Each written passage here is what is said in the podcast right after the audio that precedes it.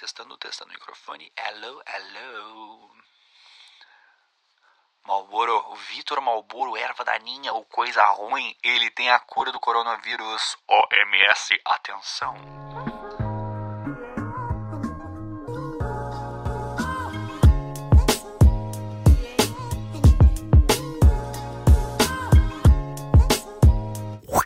Welcome back para o nosso episódio de número 10. Mais uma vez estamos aqui para incomodá-los pelos breves minutos que temos aqui.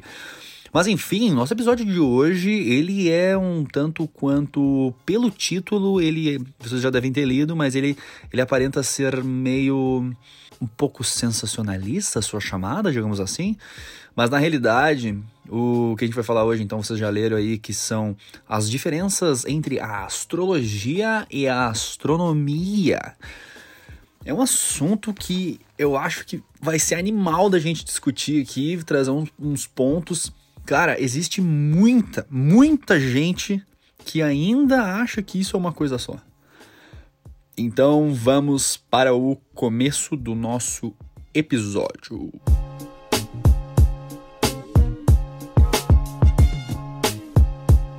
Então, pessoal, uh, vou tentar levar essa parte, primeira parte, como eu citei antes, da, da astrologia.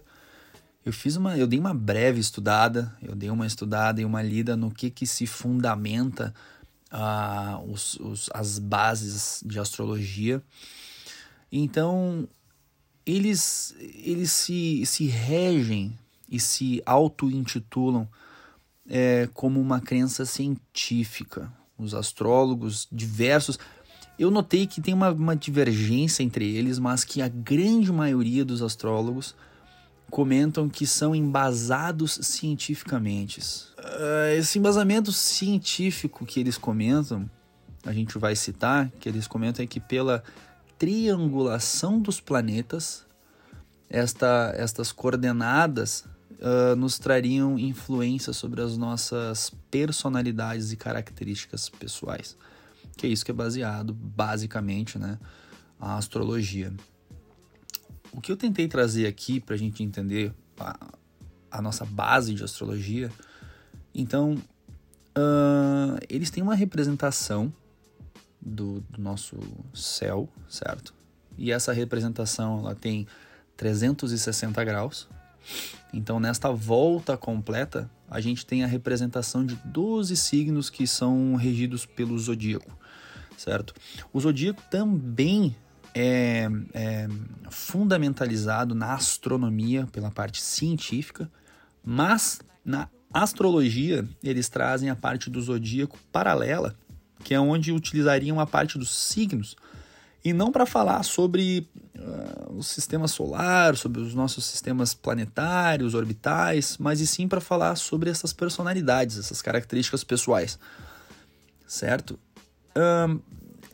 O, que, o que acarreta a parte da criação do, do zodíaco é que ela é baseada no dia, na hora e num período cada vez mais específico deste evento que a gente está trazendo.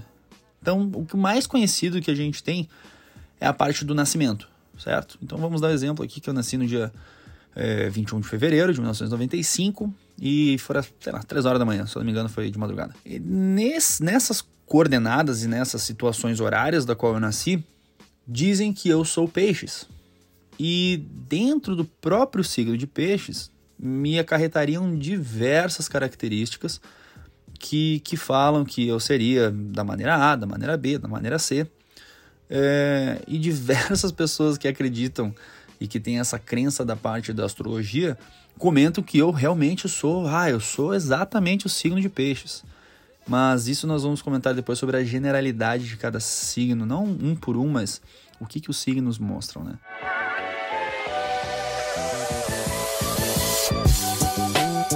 Uh, mas enfim, então basicamente a astrologia é baseada nisso. A minha perrenha que eu tenho aqui não é baseado sobre as crenças. Como eu já disse, a gente pode acreditar no que a gente quer. A gente pode acreditar em Deus, a gente pode acreditar que a Terra é plana, a gente pode acreditar no que a gente quiser. O que a gente não pode ter é a confusão de que dizer que as nossas crenças são fundamentadas cientificamente, certo? Eu até posso dizer, mas eu preciso provar. No momento que eu tenho uma crença que é baseada cientificamente, quer dizer que eu passei por uma convenção de diversos passos, certo? De diversas etapas que me garantiram essa previsão desse evento, certo? E me confirmou. O que acontece é que na astrologia, até hoje, não se conseguiram passar por nenhum, absolutamente nenhum método científico. E eu li muito, eu li diversos artigos das pessoas tentando comprovar cientificamente isso, mas elas sempre falham na parte de previsão e conclusão. Então, o que, que basicamente a, a, a física, o que, que basicamente a ciência nos, nos acredita? A gente tem uma hipótese, a gente acredita que essa hipótese vá acontecer num período específico, com um tempo específico, em função disso, disso e daquilo. E, no final desse experimento, aquilo deve ocorrer. Simples assim. Na astrologia, a gente chega a esses eventos e o que acontece é que a conclusão não é igual à previsão. Mas aí logo ela não é científica? Não é tão simples assim. Não é tão simples assim. Então, na realidade, ela é uma pseudociência ela se articula com métodos e com análises físicas para dizer ou para prever situações das quais elas creem, não que elas afirmam. Então, crer e afirmar são coisas completamente distintas, completamente distintas. Eu fiz uma anotação básica do que, que se é necessário para assumir um método científico. Porque tu pode perguntar assim, tá, beleza, mas peraí, como é que eu sei então que a astrologia não se aplica como um método científico, velho? E por que que a astronomia, que a gente vai falar depois, se aplica como método científico e a astronomia divergiu na história depois para a parte das ciências e a parte da astrologia ficou como uma parte folclórica? Então, por que que aconteceu isso? Senta que lá vem a história. A anotação que eu tenho básica do que, que envolve um método científico, eu, eu fiz um breve parágrafo aqui que, se vocês me permitem, eu vou lê-lo. Então, o método científico, certo? Ele é uma sequência de regras básicas. Estou lendo o conceito exatamente tal a qual do que está escrito. O que é o método científico? Então, é uma sequência de regras básicas que são verificáveis baseadas numa observação sistemática e controlada. Tá? Então, o que, que, que, quer dizer isso daí? A gente vai pegar uma sequência de, de, de predições dos nossos eventos e a gente vai fazer um experimento. Simples assim. Então, são as verificações baseadas numa observação sistemática e controlada. Agora, o que, que quer dizer essa parte, essa parte de sistemática? E o que, que significa estar controlada? Basicamente, os aspectos que elas são passadas cientificamente são de observação, certo? Então a gente tem que estar tá entendendo e analisando o nosso experimento.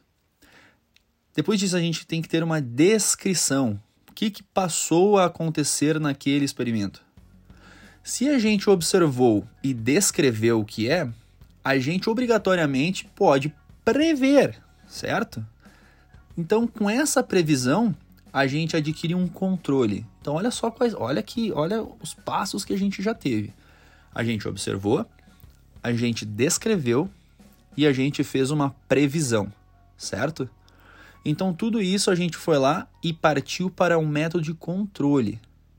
A simples informação que eu posso dar sobre isso é: imagina que eu tenho um carro, eu tenho uma linha reta, eu estou no meio do deserto, um deserto gigante, e eu pego meu carro, eu ligo ele e eu ando do ponto zero ao ponto 100 km nesta linha, digamos que minha linha possua 100 km. Se eu andar no meu carro do ponto zero ao ponto 100 km a 100 km por hora, qual é o tempo que eu vou demorar para percorrer essa linha? Pela nossa previsão, a gente sabe que a distância são de 100 km, eu estou andando a 100 km por hora, logo completarei o evento em uma hora, correto? Então a gente teve uma observação do evento, a gente fez uma descrição do evento e a gente já fez a previsão do evento. Então agora a gente está fazendo a parte de controle. A gente vai ter que analisar a medição das, dessas duas dessas distâncias de 0 a 100, se elas estão sendo feitas de forma correta, se a nossa velocidade do carro está sendo registrada de forma correta, o nosso registro do tempo, enfim, todos os eventos que estão acontecendo ali têm que ser controlados, certo? E aí a gente entra num ponto agora que se chama o ponto de falseabilidade. E essa, essa para mim é a parte fundamental para a gente garantir um método científico ou não. A parte de falseabilidade, ela é, ela é a capacidade da gente verificar ou contestar, aplicando ela de uma forma com que, que a gente possa atribuir ambos valores para aquela situação. Como assim? Eu posso atribuir os valores que ela seja falsa ou que, ela, ou que se ela seja verdadeira. A explicação que a gente pode trazer é, simples para esse evento de falsabilidade é que a falsabilidade tem um sinônimo de refutar, certo? Essa, essa é a parte fundamental da ciência. A gente tem que refutar aquela ideia de todas as possibilidades para saber com que, se ela deu falsa, por que, que ela deu falsa? Por que, que eu previ que em 100 km, se eu estou andando 100 por hora, por que, que eu não cheguei em uma hora? Então a gente tem que fazer essa refutação. Agora, se eu andei 100 km a 100 por hora, por que, que eu cheguei em uma hora? A gente tem que fazer a mesma pergunta. Então, essa é a parte de refutar, a parte de entender os eventos e descrevê-los de maneira concisa. A gente tem que se basear em função da nossa observação, do nosso controle, blá blá blá, dos pontos que a gente já falou. Certo? Então, esse princípio, ao invés de buscar a verificação empírica que confirme a teoria, a gente busca pelos fatos que, depois de verificados, refutariam a hipótese. Então a gente faz nessa parte de análise reversa, certo? Porque a gente já tem um evento, a gente já tem um experimento baseado. Isso, cara, isso é sensacional, velho. O que a gente pode traduzir é que a preocupação da falseabilidade, ela tá em provar que a teoria é falsa, entendeu? A simples ideia que a gente tem para ela é que a gente quer provar que a teoria é falsa o tempo todo. Então, quando essa hipótese ou uh, essa teoria, entre aspas, resiste essa refutação pela própria experiência, é que a gente pode considerar que foi comprovada. Correto? Então, após isso, né, após as explicações das causas que, que levam aquilo a um, a um fator chave, a identificação das causas, as correlações dos eventos e as ordens dos eventos que precisam é, preceder neste tempo de quem está executando, observando, é o que a gente vai garantir um movimento científico. É complicado, velho. É, é, ele é simples, mas é que trazer ele assim só pelo áudio é complicado. A gente tem que parar um pouquinho e imaginar. E eu não sei como é que tá a minha velocidade de explicação, se foi muito rápido ou se muito devagar. Então vamos ter feedbacks. Beleza? Então, a gente já, já conseguiu entender que o que, que é um movimento e o que, que é uma comprovação científica e a gente já parou para analisar o que, que foi uma pseudociência, certo? Dito isso, né, como a astrologia não rege os tópicos que a gente citou anteriormente, né, para ela ser considerada científica eh, e nem comprovativa, uh, só na parte de crenças ela, ela entra como uma parte de acreditar, e eu tenho todo respeito quanto a isso, minha questão é só não ser baseada cientificamente. De volta, ela, ela diz se influenciar a personalidade humana em função dessa posição dos astros, né? Cara, o que, o que foi da hora que eu tava lendo uh, mais sobre o assunto, pra gente poder trazer esse assunto, que eu, eu acho que é um assunto relativamente interessante, né? Senão a gente não estaria falando aqui. Mas o que eu tava lendo é que até um tempo atrás, tipo, bom tempo atrás, a astrologia foi fundamental, velho, para a formação das culturas. Ela teve um papel gigantesco na formação de culturas. Eu tô falando isso lá, lá do tempo moderno, lá da Idade Moderna. Isso aí, eu tinha notado aqui coisa de 1400, 1500 anos antes de Cristo. Nesse período, a astrologia e a astronomia era uma coisa só. É, acreditem ou não, elas eram uma coisa só elas eram uma coisa só e aí foi passando o tempo, foi passando o tempo, foi passando o tempo, até que chegou na parte do tal do Ptolomeu, um gurizão muito louco, Ele foi lá da, da, da parte do século XVIII, velho. Então, a partir do século XVIII foi que a astrologia e a astronomia se divergiram, certo? Então, essa parte dessa divergência foi que uma virou método acadêmico pela ênfase e comprovação científica e a outra não. Então, a partir de Ptolomeu, para quem quiser saber mais quem é Ptolomeu, pesquisem. Foda-se, eu não vou falar sobre o cara, senão é muita mão. Uh, a partir de Ptolomeu que a gente teve essa divergência e essa parte de, de cada uma ser uma coisa, né?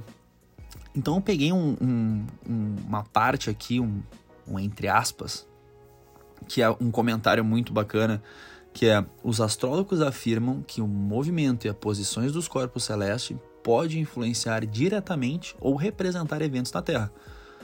Alguns astrólogos definem a astrologia como uma linguagem simbólica, ou uma forma de arte, ou uma forma de evidência, enquanto outros definem como ciência social e humana. Então, cara, eu retirei isso aqui de um site de astrologia, velho, que é baseado em um monte de coisa científica, mas mesmo dentro desta parte científica, elas se divergem. Então, entendem como a parte da ciência é importante para trazer fatos concisos e organizados? Você está entendendo que, que, como, como é importante a gente ter uma parte da, da vida que se chama ciência, que nos traz fatos detalhados, fatos embasados e fatos organizados? Porque, porra, entrei no site da, da, da, um dos principais sites de astrologia, vou deixar o link na descrição. Um dos principais sites de astrologia para saber a história e dentro do site eles dizem que são da parte da ciência, mas ao mesmo tempo são da parte da arte, outra parte da parte da vidência, outra parte da, da linguagem simbólica. Então, eles nem se definem. Nem se consegue definir o que, que é isso. Uma das hipóteses que eu achei legal, que é uma análise, o, o, o porquê, que, porquê que essas divergências foram trazidas, foi um experimento mental que eles fizeram da parte dos gêmeos univitelinos né? Aqueles gêmeos que são exatamente idênticos.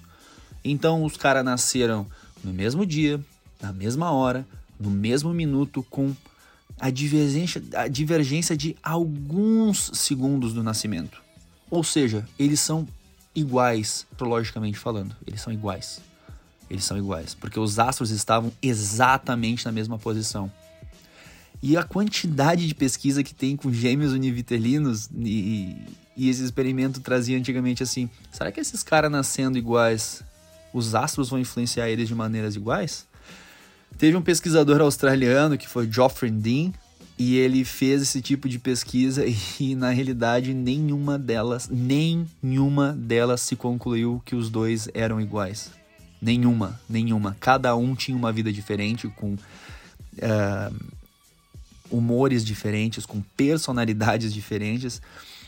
Então acho que esse daí foi um bom experimento trazido e uma boa pesquisa feita que a astrologia realmente não, não funcionou nesse caso. Então logo não se comprovou. Outra pesquisa que esse cara fez, velho, foi um, um, um, teste de leitura com algumas, algumas pessoas, não me lembro quantas pessoas foram, mas ele substituiu as frases originais do horóscopo por outras frases que diziam o oposto.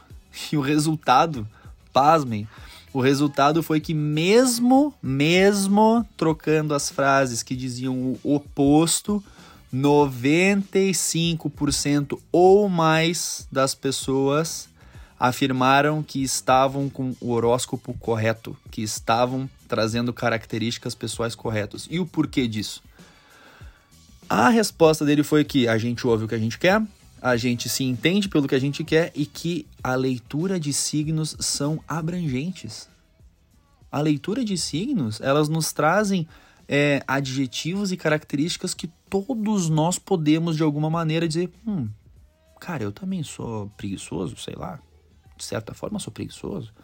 Ah, não, de certa forma eu sou coerente com isso, ou de certa forma eu sou não sei o quê. Então a gente vai absorver tudo aquilo que a gente bem entende. Por isso que os signos nos trazem e falam: Nossa, eu sou completamente de peixes, velho. Porque eu, nossa, eu sou muito avoado.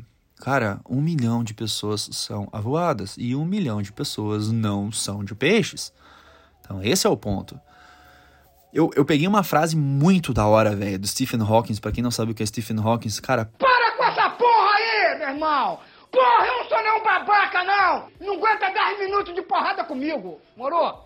Mas enfim, eu peguei uma frase do Stephen Hawking aqui, um parágrafo que eu achei muito legal, que é, abre aspas, o verdadeiro motivo porque a maioria dos cientistas não acredita em astrologia não é a existência de provas científicas ou a falta delas, e sim o fato dela não ser compatível com outras teorias científicas testadas pela experiência. Olha que da hora, velho. Olha que da hora, velho. Nenhum dos fatos que ela tem previsão se concordam.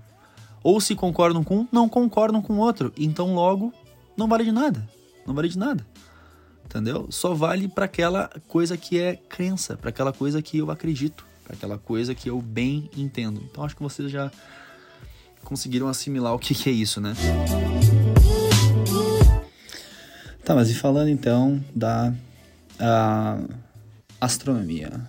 Que caralhas a astronomia muda e influencia na minha vida, então, ô campeão? Foda-se que ela é uma ciência, velho. O que, que tem que ela é uma ciência? E aí?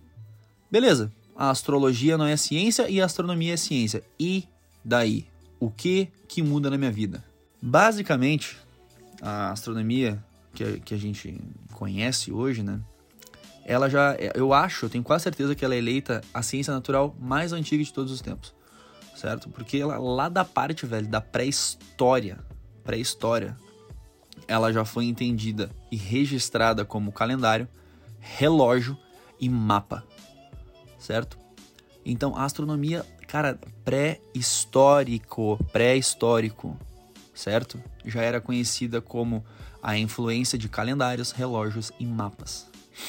Então, o mais animal de tudo é que desde a antiguidade os homens chegaram à conclusão de que a coleta de dados do universo simplesmente, simplesmente por observar o céu, eles conseguiam criar novos pontos para evolução.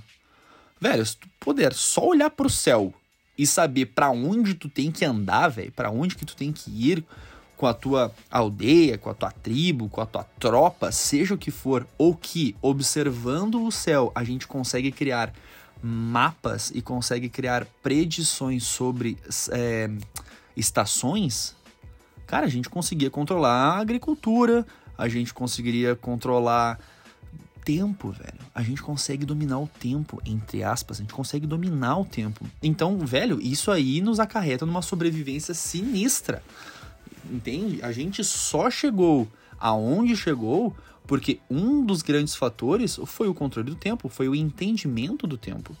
E isso envolve, claro, a parte de desenvolvimento de caça, a parte de desenvolvimento de é, alimentação, blá, blá, blá, blá, blá. Mas, porra, um dos pontos muito foda, né, velho?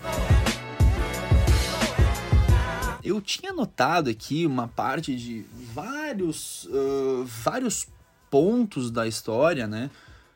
Que começou nessa medição aqui que eu já, que eu já tinha falado, então, da, da, da predição para a agricultura, para o desenvolvimento é, humano e tal. Mas eu só vou pincelar os nomes e os períodos das quais a astronomia foi muito importante. Então, cara, a astronomia já estava sendo registrada na época do Paleolítico, velho. Isso é tipo 16 mil anos atrás. tipo, tá, tá entendendo, velho? São 16 mil anos atrás os caras já estavam com a parte da astronomia uh, em análise, entendeu? Então eles, eles se dividiam antigamente aqui em 25 constelações em três grupos metafóricos que eles acreditavam. Por isso que tem essa mix, esse, esse, essa mistura de astrologia e astronomia nessa época que era eles, eles dividiam em o céu, a terra e o submundo. Então olha que, olha que da hora. Uh, mas enfim. Aí depois eu dou mais uma pincelada aqui que eu comento que eles passaram pelo tempo do, do Neolítico.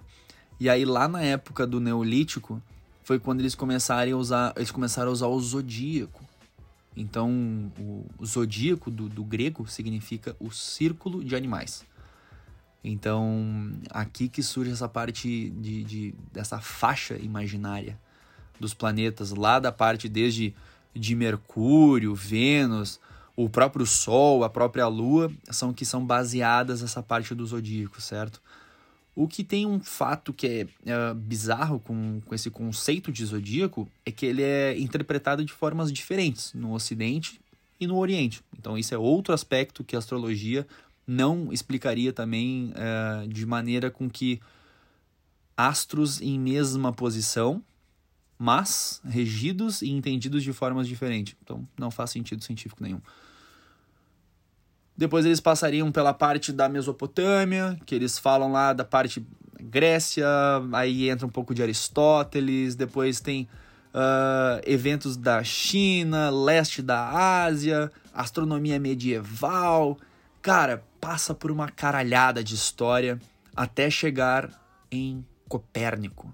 Aí, velho, aí é outro nível. Aí a gente começa a entrar. É, aquele cara que chegou assim e botou o pau na mesa foi com esse cara, velho.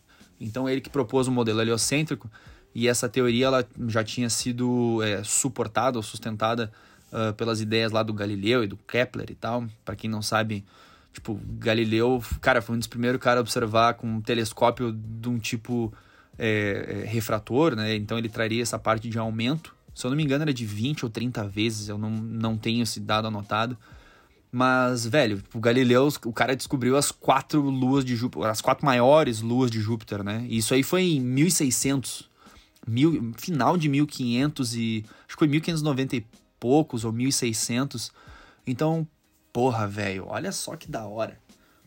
O cara em 1600, o cara pegou e ao invés de pegar e observar o horizonte com a luneta dele, né, teoricamente, o cara pegou e projetou o negócio para cima, velho, começou a observar o céu.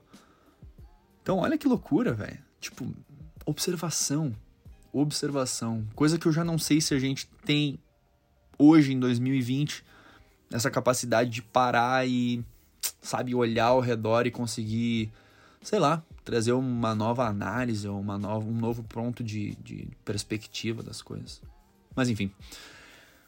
O, o que é mais da hora dessa parte, que, a, que a, a unificação da astronomia com a física, né, que, que entra lá pela parte da, da lei de gravitação universal, que foi proposta e descrita pelo, pelo tio Newton, uh, eu, eu acredito, eu acho que foi o primeiro passo da, né, dessa descrição de previsão dos eventos mas uh, na capacidade de precisão entre os movimentos dos fenômenos gravitacionais, né, dos planetas e tal, dos astros que, que estão nessa volta.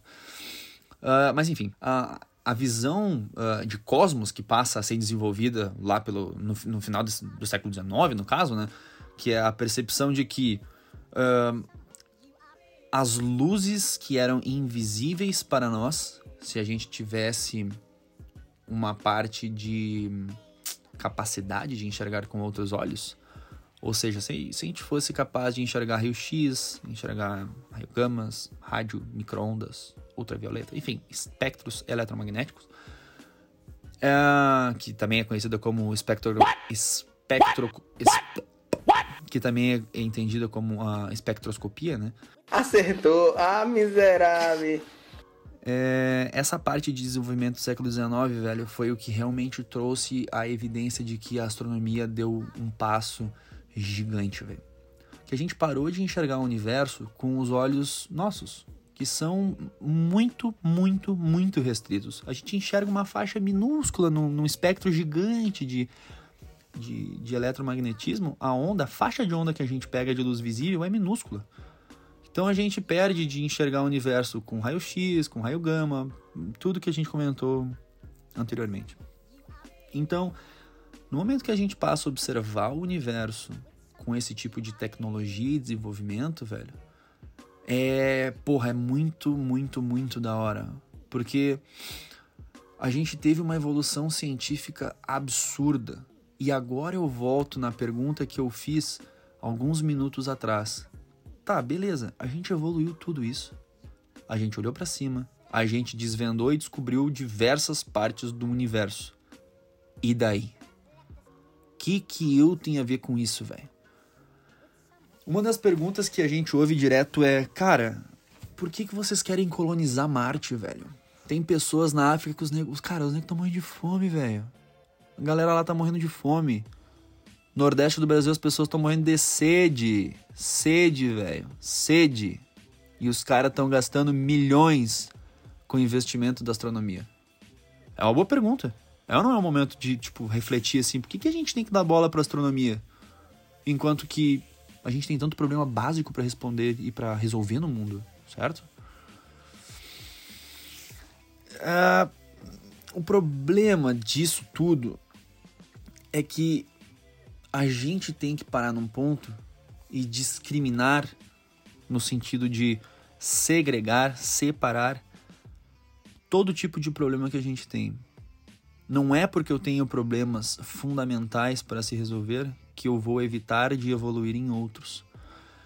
Esse tipo de pergunta que a gente que a gente traz, que a gente acarreta, ela normalmente é trazida por culturas que foram regidas ou que são regidas com um índice de desenvolvimento humano muito baixo, certo? Porque se tu tem um país desenvolvido que já não passa com fome, com um problema de analfabetismo, com problema de saneamento básico, com problemas básicos de saúde, com problemas básicos de educação, para ele, para eles a astronomia é um ponto positivíssimo de evolução, certo? Enquanto que, por outro lado, se a gente passa por todos esses problemas básicos, a astronomia passa a ser imperceptível e descartável. E extremamente descartável. Mas, mas, o que a gente tem que parar para avaliar de uma maneira é, independente, ou seja, se a gente passa fome ou não passa, qual que são os pontos que a gente pode trazer positivos de toda essa evolução científica, de toda essa evolução técnica que a gente teve, do simples fato de correlacionar eventos preditivos com a análise do universo? Cara, um dos pontos mais, mais, mais, mais, mais importante, a astronomia, velho, ela impulsiona uma porrada de pesquisa, velho. Tipo, muita pesquisa. No momento que a gente tem a parte de impulsionamento de pesquisa, a gente tem em primeiro lugar inovação. E se a gente tem inovação, a gente tem desenvolvimento econômico. Coisas que o Brasil não sabe o que significa. A primeira coisa, se o país tem que cortar verbas, os caras cortam da educação e desenvolvimento de pesquisas. Então, peraí, meu velho. Como é, que, como é que um país precisando de dinheiro vai cortar a educação? Vai cortar verba de educação? Eu não vou entrar nesse assunto porque já estamos divergindo. Mas enfim, no momento que a gente tem esse tipo de pesquisa, a astronomia ela tem um impulso gigante da parte de desenvolvimento de inovação e economia, certo? Então, vários produtos que a gente tem no mercado hoje foi porque ficaram obsoletos ou porque já passaram a domínio público no o propósito social que eles chamam, mas a base fundamentada deles foi provavelmente numa desenvolvido por uma NASA da vida ou por alguma agência espacial, por alguma equipe, por algum laboratório científico foda na volta do mundo, certo? Então tá, mas daí, beleza, falou tudo aí, mas não me trouxe um exemplo, só tá enrolando. Cara, primeira coisa que a gente pode falar, tecnologia de celular. Básica. Ou mais básica ainda, GPS, velho. GPS. Alguém já consegue se imaginar hoje, hoje, 2020, andando em algum lugar que não dá. Na própria cidade, às vezes, o cara usa GPS, velho. Mora numa cidade grande, mora numa, numa São Paulo, numa Porto Alegre, numa Sydney, numa. Seja lugar, pega uma capital grande. Tu vai parar e baixar o vidrinho no meio de um trânsito fudido e perguntar onde é que fica ou não sei o quê. Cara, vai ligar o GPS, velho. O GPS só existe por um motivo. Só existe por um motivo, por uma correlação científica, por uma predição de eventos e por toda uma fundamentação científica. Então, só agora eu já trouxe dois. Junto disso, a gente tem desenvolvimento de computadores, desenvolvimento de painel solar, de painel solar. É... Cara, a parte da medicina. Ah, o que, que tem a ver astronomia e medicina? Diversos componentes desenvolvidos para a análise astronômica são de suma importância para a medicina. Scanner de ressonância magnética, velho, saiu daí. É, parte de análise com, com, com microlaser saiu daí. Cara, ela tem uma aplicação gigantesca na medicina. Vocês podem pesquisar. Podem pesquisar, não precisam ficar ouvindo só. Eu trouxe só dois exemplos, tem vários. Então, eu acho que o último exemplo que eu tenho aqui da hora que eu tinha anotado foi que em 2009 o Nobel da Física ele foi dado em função do desenvolvimento de sensores para captação de imagens. Olha só o Nobel que o cara ganhou, velho. O Nobel da Física foi dado para o desenvolvimento de sensores para captação de imagens. Sabe onde é que são usados esses sensores hoje? A grande parte desse domínio que virou público agora, sabe onde é que foi usado esse desenvolvimento de sensor? as câmeras de iPhone, velho. Câmera de celular foda. Essas câmeras que o celular e webcam tem hoje, essas câmeras foda, são trazidas em função desses sensores que o cara ganhou no Nobel de 2009. Certo? Então, eu sei que é difícil porque exige com que a gente pesquise e entenda diversos e diversos pontos, certo? O que eu mais acho da hora da gente trazer aqui é que, pessoal, por favor, pessoal, continuem estudando, continuem se informando. Eu trouxe um, um assunto, cara, extremamente uh, simples e tal, mas o principal motivo e a principal razão para trazer esse programa de hoje é que nem tudo na vida é por acaso. Basicamente, nada na vida é por acaso, no meu entendimento, minha crença. Minha crença. Então, cara, como a gente tem coisa no mundo que a gente acha que não serve para nada, mas a gente tá usando tanta coisa que serviu para tudo, velho. Certo? Então, podcast de hoje, bastante informação, bastante texto corrido, bastante pesquisa. E eu acredito que se passar de 40 minutos vai ficar muito maçante, vai ficar muito repetitivo. Então, se ouviu o podcast até o final, me mandem a frase caneta azul no direct, ou no WhatsApp, ou no seja onde for. Certo? Caneta azul. Azul caneta.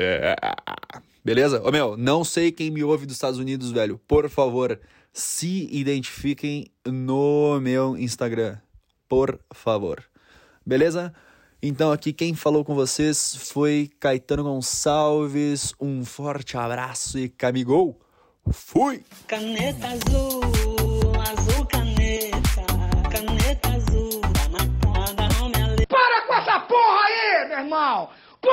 sou não babaca, não!